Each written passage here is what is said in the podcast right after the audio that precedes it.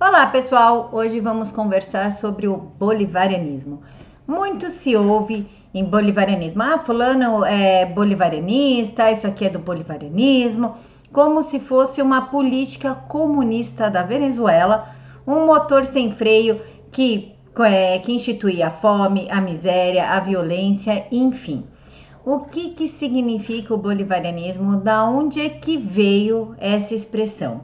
Essa expressão veio do Simão Bolívar, que era um líder venezuelano, e esse bolivarianismo começou a ser usado por Hugo Chávez. Quem foi Simão Bolívar?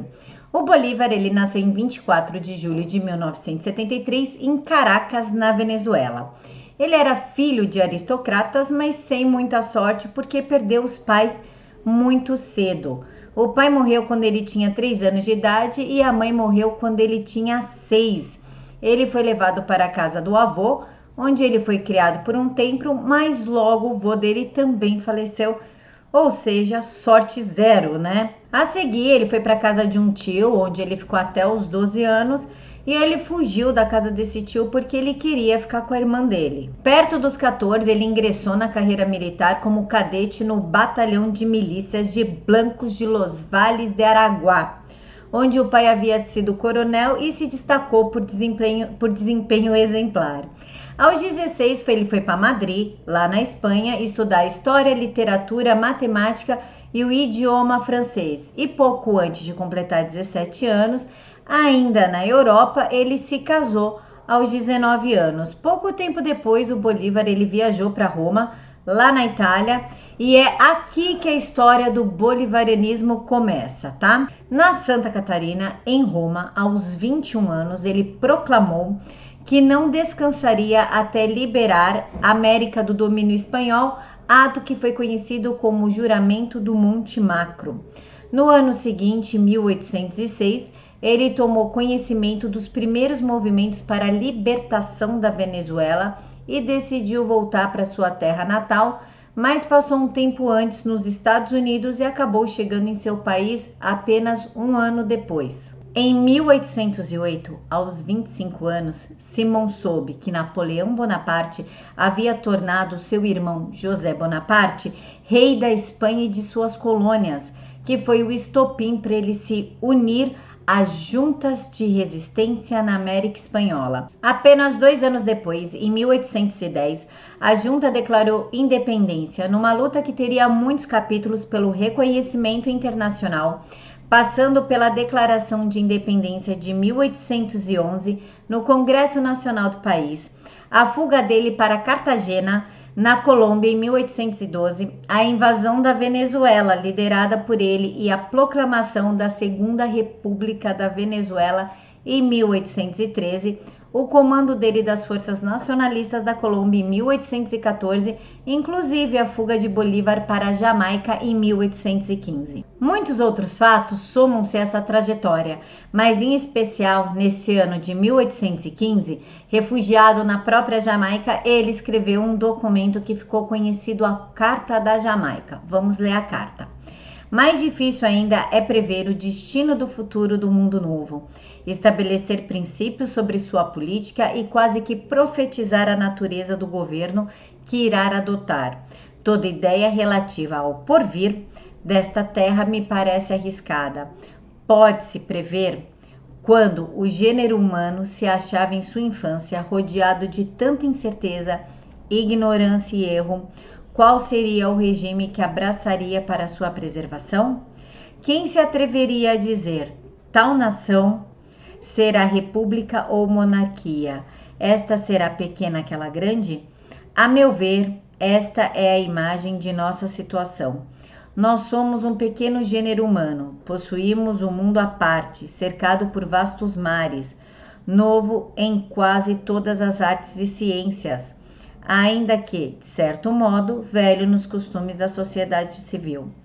Compara o estado atual da América ao arruinado Império Romano, em que cada parte desmembrada formou um sistema político, conforme seus interesses e situações, ou segundo a ambição particular de seus chefes, famílias ou corporações.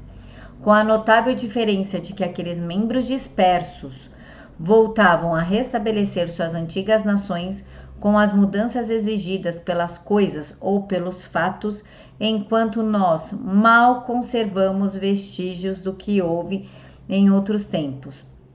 Por outro lado, não somos índios nem europeus, mas uma espécie intermediária entre legítimos proprietários da terra e usurpadores espanhóis, em uma suma, sendo americanos por nascimento e nossos direitos os da Europa. Temos de disputá-los com os do país e nos mantermos nele contra a invasão de invasores. Assim nos, nos encontramos na mais extraordinária e complicada situação. Essa carta seria o princípio do que é chamado hoje o bolivarianismo. O desejo dele era formar uma confederação hispano-americana com as regiões que pertenceram ao Império Espanhol, por terem passado um histórico em comum e instituições semelhantes, professaram idêntica religião, a católica, e terem o espanhol como idioma. Muito antes dos comunistas formarem a União Soviética, anexando países vizinhos num bloco só, algo muito parecido se passava pela, pela cabeça do Simão Bolívar.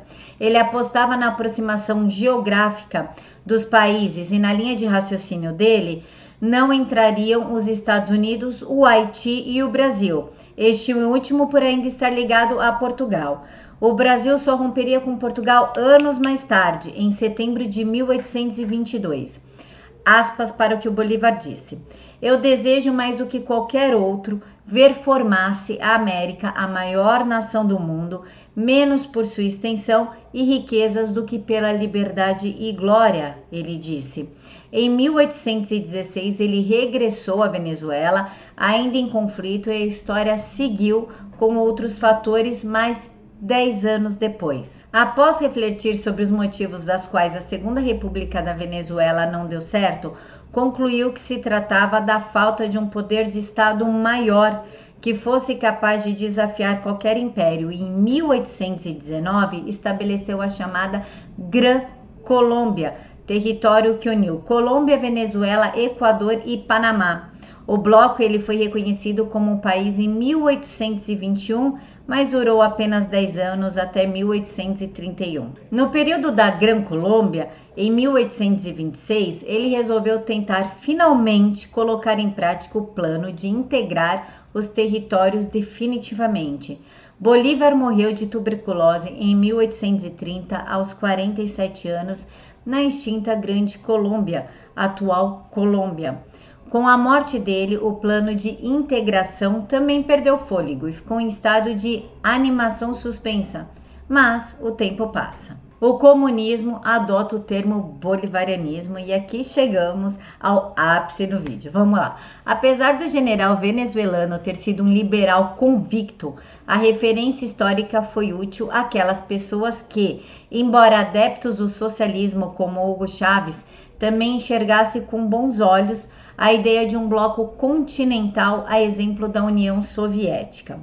Falando em Chaves, foi ele quem, baseado nas ideias de Simão Bolívar, usou pela primeira vez o termo bolivarianismo, sinalizando a intenção de integrar os territórios. O, sucessor do ditador venezuelano, Nicolás Maduro, promove também a ideia, além do ex-presidente do Equador, Rafael Correia, e da Bolívia, Evo Morales. Para adotar a ideia liberal de Bolívar, o ex-ditador venezuelano Chávez afirmou que se enquadraria no socialismo do século XXI, um conceito político inventado por Deitrix em 1996 e adotado por Chávez. Segundo Deitrix, nem o capitalismo industrial e nem o socialismo real conseguiram, aspas, resolver os problemas urgentes da humanidade, como pobreza, fome, exploração, opressão econômica, sexismo, racismo, destruição dos recursos naturais e ausência de uma real democracia participativa. Ele sugeriu que a economia de mercado deveria ser substituída pela teoria marxista do valor-trabalho que a democracia direta devia ser substituída pela democracia representativa através de plebiscitos e a prioridade para a proteção de minorias. Após criar o, o termo bolivarianismo, Chaves teve como seu primeiro passo a criação da Constituição de 1999 na Venezuela, que rege o país até hoje. Bom, pessoal, é isso. No próximo vídeo eu vou falar somente sobre a estrutura da Venezuela e Oscar Pérez e logo depois sobre a ascensão do conservadorismo. Eu, eu quero fazer uma série de vídeo em que nos coloquemos dentro de uma série histórica para que a gente consiga entender como chegamos até aqui, tá bom? Deixem aqui para mim na caixa de informações se vocês querem é, algum vídeo específico, algum livro específico que a gente conversa. E antes que me peçam sobre os mencheviques e os bolcheviques, eu já fiz esse vídeo há dois anos atrás, tá aqui na caixa de informações. Beijos no coração de todos, fiquem todos com Deus e que somente a vontade de Jesus, o nosso Criador e nosso único Salvador, se faça na vida de todos vocês. Fiquem todos com Deus.